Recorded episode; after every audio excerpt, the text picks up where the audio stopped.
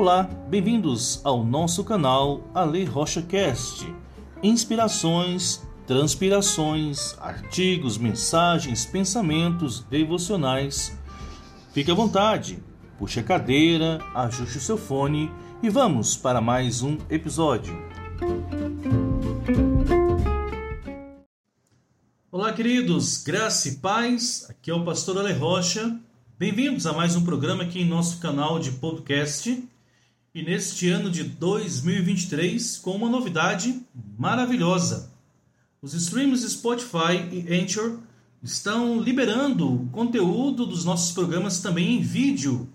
Mas fique tranquilo, você que nos ouve por outras plataformas, os nossos conteúdos continuarão sendo transmitidos em áudios para você. Outra novidade também maravilhosa foi que a ICJBV desafiou a todos os seus membros, parceiros e aqueles que os acompanham para ler a Bíblia toda no ano de 2023. O desafio é a leitura de aproximadamente três capítulos da Bíblia por dia. E também estaremos utilizando o método simples, sequencial, do início da Bíblia ao final dela. Sendo assim, nos sete primeiros dias do ano, o desafio é a leitura dos 21 primeiros capítulos da Bíblia, dos 21 primeiros capítulos do livro de Gênesis. E é sobre esse livro que eu gostaria de compartilhar com vocês algumas curiosidades, algumas observações que talvez valha a pena você atentar na sua leitura. Também nos colocamos também à disposição aqui para qualquer dúvida, perguntas. Por favor, entre em contato através das nossas plataformas, das nossas mídias. Responderemos você com o maior prazer.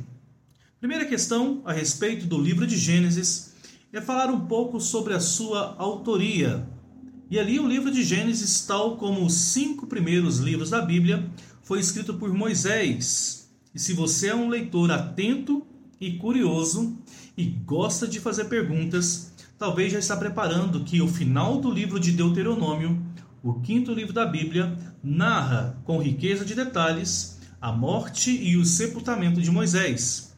E a pergunta é: como que Moisés escreveu todos os cinco livros da Bíblia, sendo que ali narra sua morte? Moisés ele é o autor intelectual, ou por que não podemos dizer inspirativo, aquele que foi designado pela parte de Deus para relatar ao povo de Israel a respeito da sua própria história e é sobre esse povo e sobre esta história que nos leva ao segundo ponto, o contexto histórico do livro. Talvez você seja aquele leitor que permite que a sua imaginação flua e você se transporte para a cena. Muitos de nós, ao ler Gênesis capítulo 1, verso 1, nos deparamos ali, juntamente com o Espírito, navegando pela face das águas no momento da criação.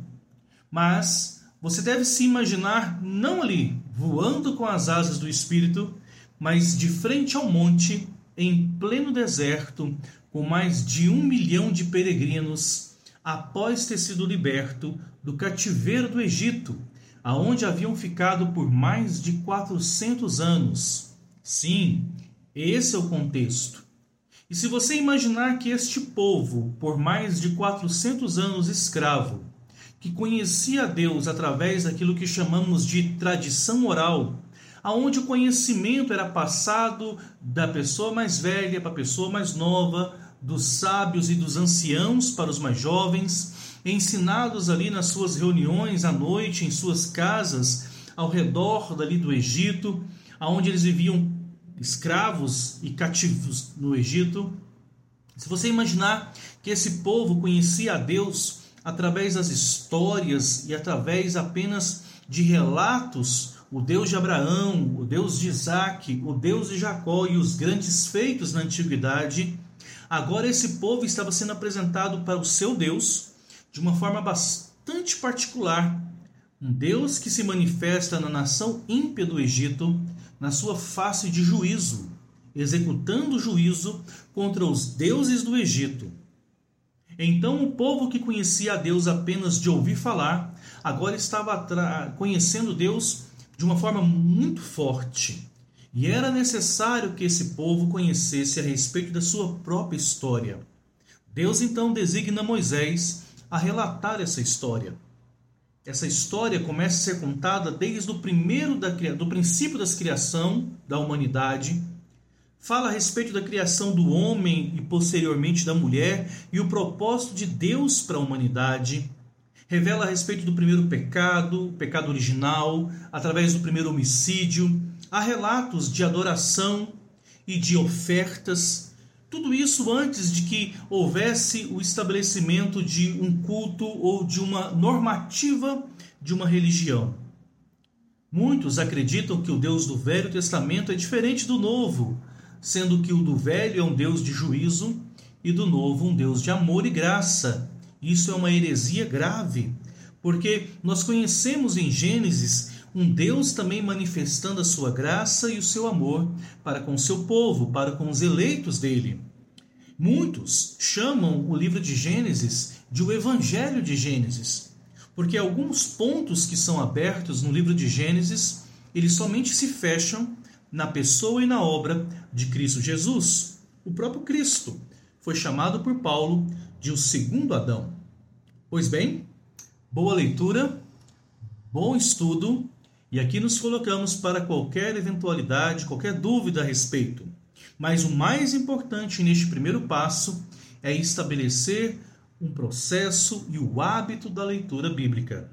Três capítulos por dia não dá nem 15 a 20 minutos. É muito pouco.